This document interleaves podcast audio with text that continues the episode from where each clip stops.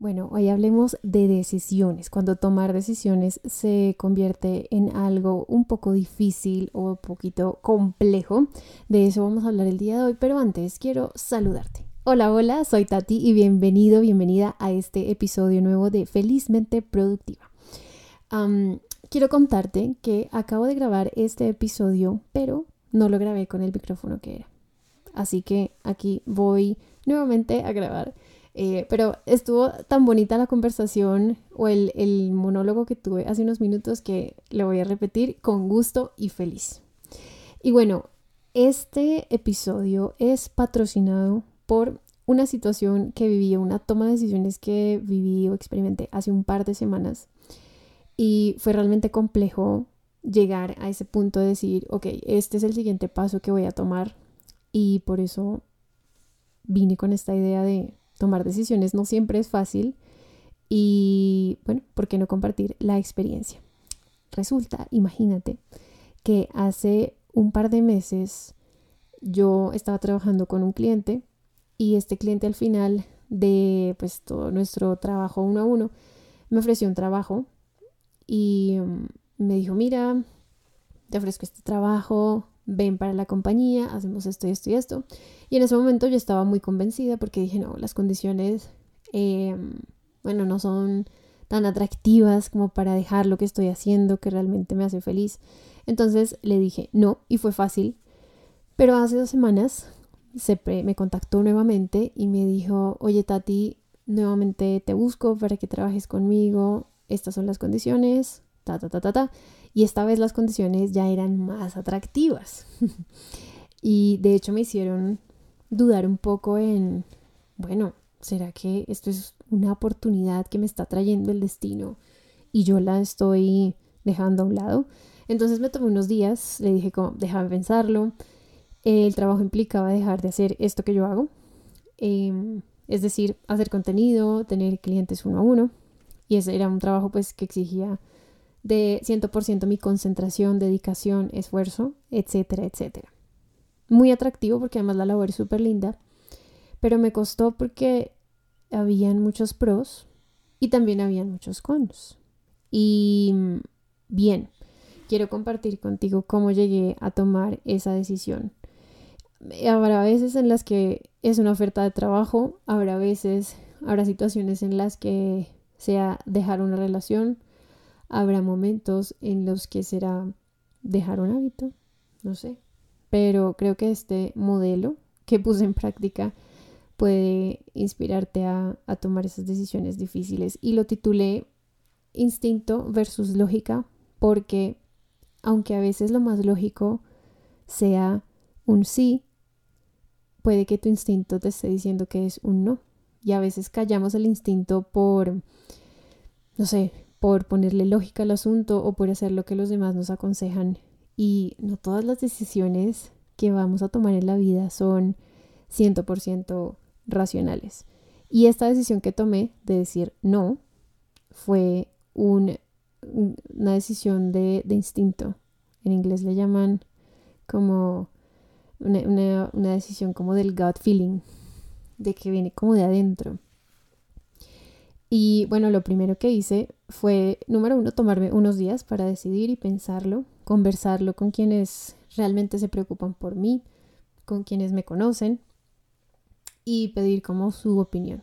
Sin decir esto, que voy a tomar una decisión basada en sus decisiones o en sus consejos. Es solamente un consejo. Así que compartirlo y hablarlo es bien útil. Pero hubo un punto, un momento en el que tuve que acudir o acudí a mis valores. Y justo esa semana estaba leyendo, todavía lo estoy leyendo, el libro de Robert Iger, que es el CEO de Disney. Y en ese libro él cuenta cómo hubo un momento, una reunión en la que estaba con Steve Jobs y no podían como llegar a tomar una decisión si, si, hacía, si era conveniente o no era conveniente tomar una decisión. Steve Jobs toma un marcador y en el tablero él hace dos columnas, una llena de cons y la otra de pros, de, de pros. Entonces, ¿qué está a favor y qué no está a favor? Y lo que estaba a favor era solo, no sé, una razón para hacerlo y el resto era todo en contra. Eh, Robert se siente muy desanimado y dice, no, no hay razón para seguir forzando las cosas. Y Steve le dice, esto solamente es una lista de pros y cons. ¿Cómo hacemos para que aún teniendo tantos, tantas cosas en contra, nos funcione esto que queremos o que queremos hacer? Eso me inspiró un montón porque justo era como para la época en la que estaba tomando la decisión y dije, bueno, ¿cuáles son los pros? Ya voy al tema de los valores. ¿Cuáles son los pros de tomar esta decisión? Tan, tan, tan. Hice una lista. No eran muchos, la verdad. Em, ¿Y cuál es el que está, digamos, en contra de tomar esta decisión? Bastantes. Dije, ok, ya por lo menos tengo un mapa claro. Y es, eh, creo que yo voy a seguir poniendo esto en práctica porque me ayuda a resolver rápidamente qué es lo que debo hacer o no debo hacer. Y después acudí a mis valores. Y dije, ok, eh, uno de mis valores principales es la creatividad. Eh, y quiero siempre tener un trabajo en el que yo me sienta libre creativamente y creo que en este no va a ser. Luego el tema del dinero, que siempre es un factor para todos nosotros, yo creo que puede ser determinante. Em, sí, era muy atractivo, sonaba muy bien, pero mm, ese, el tema del dinero no está dentro de mis primeros valores, porque yo entré en una energía o en una filosofía de vida en la que creo fielmente en que mientras yo trabaje honestamente y trabaje bien, el dinero va a llegar. Cuando yo esté como, esto suena un poco, no sé, cuando entré en esa vibración como de hacer las cosas por gusto, por amor y por pasión, ahí el dinero viene. Y cuando yo hago las cosas simplemente motivada por el dinero, creo que entro en una energía de, miedo, de actuar por, desde el miedo y todo lo que viene de eso, el fruto de, de ese trabajo y todo lo demás, no es tan provechoso ni tan satisfactorio como lo es trabajar desde el amor, desde la creatividad. Entonces, em, volviendo al tema de los valores, pues dije, realmente este trabajo no se alinea con lo que yo profeso como estilo de vida. Yo promuevo mucho que el trabajo sea un estilo de vida, que no sea algo, una carga para nosotros, sino que lo disfrutemos, que nos motive, que nos levantemos todos los lunes contentos porque vamos a servir a alguien, vamos a trabajar y no lo que me pasó muchos años que era, sí, tenía un buen trabajo, pero me levantaba y no encontraba como, otra vez lunes, otra vez martes. Em, así que ese trabajo tenía que ver con algo corporativo. Y dije, no, no, no va a encontrar lo que yo pienso, porque quiero decir que sí. Y finalmente llegué al último recurso, que este me lo enseñó eh, mi terapeuta, y fue tomar una moneda, tirarla al aire, escoger un lado que representa el sí y otro lado que representa el no, tirarla y cuando caiga en mi mano, ver cómo me sentí. O sea, si fue un sí, ¿cuál es el sentimiento? Observar, yo creo que ahí se convierte uno en un observador de uno mismo. Eh, mirar cómo me siento realmente, sí o no, si debería o no debería. Y más allá de, de la moneda en sí, porque ese es solo un ejercicio, ahí entra a jugar el tema del instinto. Y el instinto no es algo que llegó así por arte de magia a nuestras vidas, sino que es algo que ya está instalado en nuestro cerebro, que se formó a partir de experiencias, de diferentes cosas que han pasado en nuestras vidas y nos ayuda, es, una herramienta de verdad que nos ayuda a tomar decisiones en momentos de supervivencia, de, diferentes eh, pues, etapas de nuestra vida. Entonces, ¿por qué no escucharlo? ¿Por qué no escuchar ese instinto?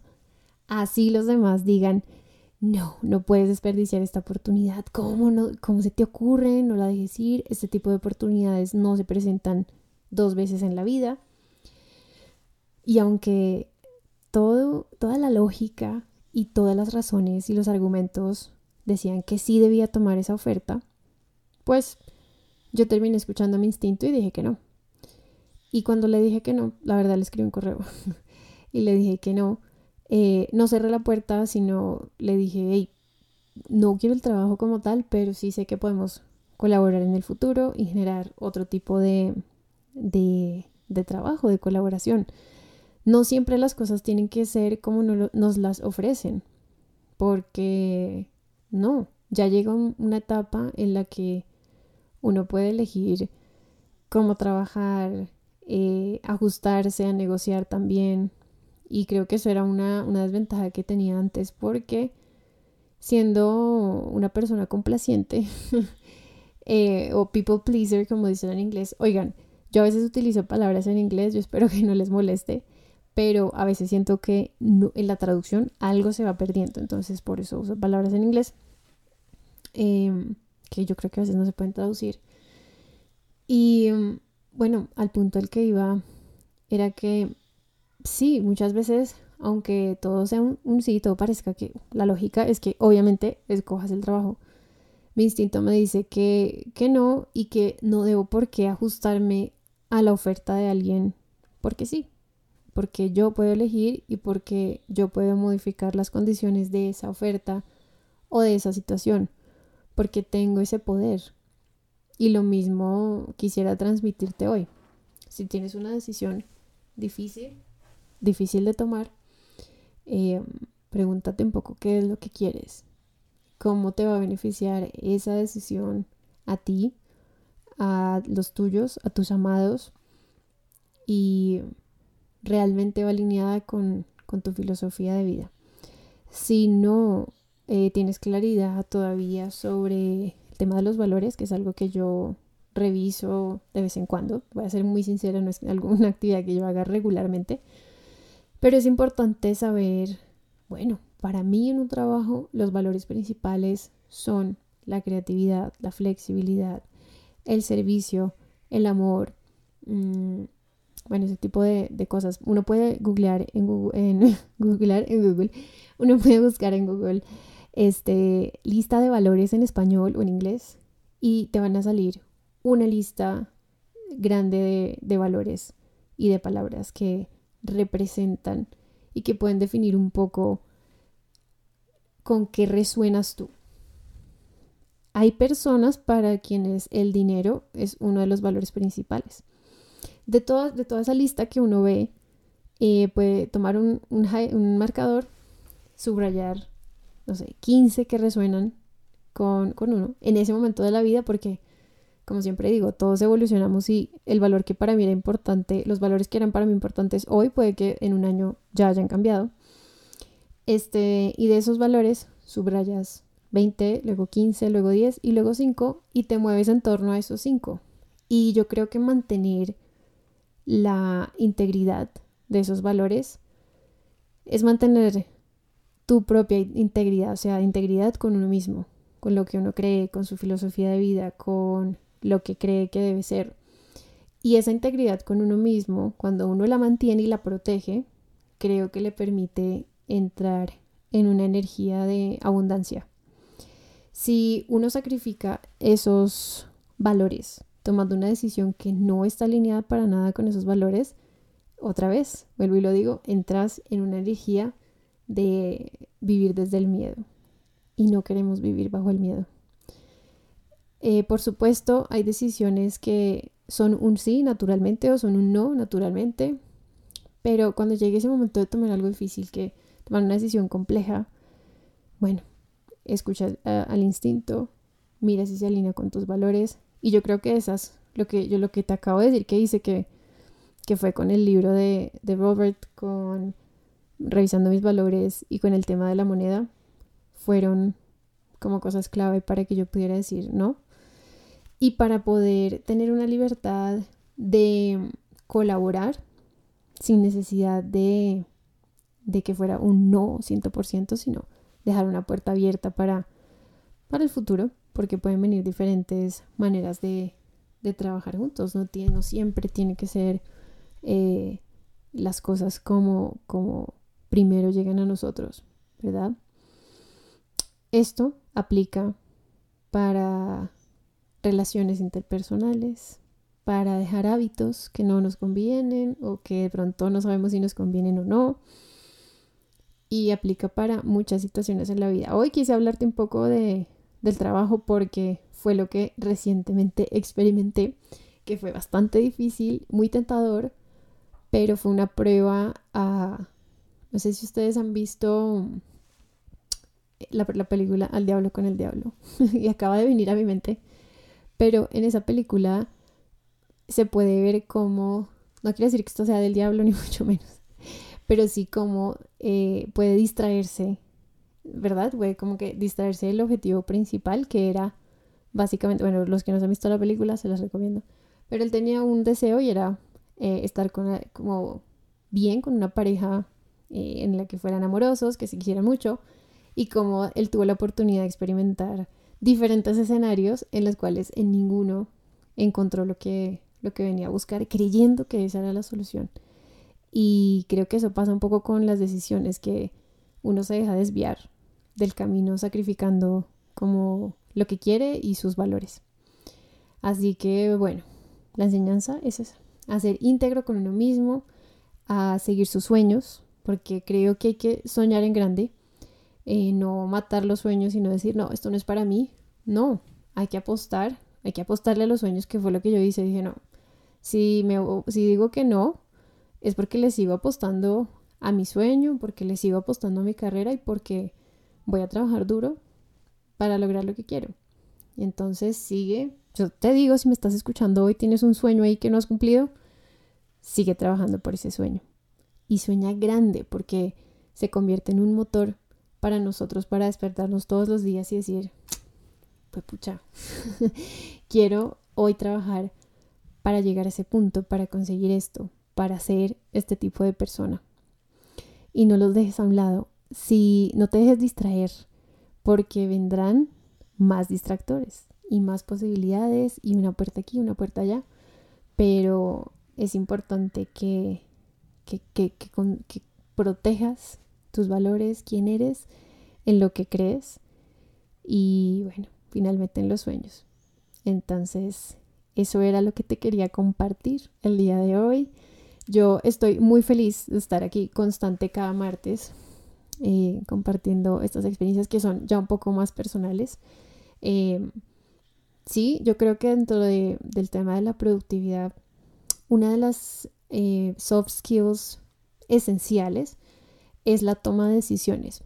Y la toma de decisiones cuando ya tienes ejercitada esta habilidad aplica en el plano personal, en el plano interpersonal y en la manera en que tu productividad, en la manera que tú ejecutas lo que te has eh, propuesto. Cuando no tienes tan desarrollada esta habilidad de tomar decisiones, pues obviamente tu productividad se ve eh, afectada, estancada, te convierte en un gran obstáculo. Y con lo que te compartí hoy, más allá de ser una historia personal, es la invitación a, practicar, porque es como todo, como un músculo. Una vez eh, practicamos, se va fortaleciendo. Y así es que desarrollamos las habilidades. Eh, si te gustó el episodio, eh, puedes dejarme un review en Apple Podcasts o en Spotify, que ya tiene estrellitas, y seré muy feliz. Si lo haces, me puedes dejar un DM. un DM, escúchenme el Spanglish. Un DM en Instagram. y allí sabré que, que, te gusta el episodio, que te gusta eh, como este tipo, este espacio en el que compartimos algo mucho más personal. Así que en donde estés, te deseo un lindo día, que, no sé, que traigas cosas hermosas hoy, que salgas eh, a hacer lo que haces con amor, con disposición, ojalá, es mi deseo de corazón. Y nos vemos en el siguiente episodio. Un beso. Bye.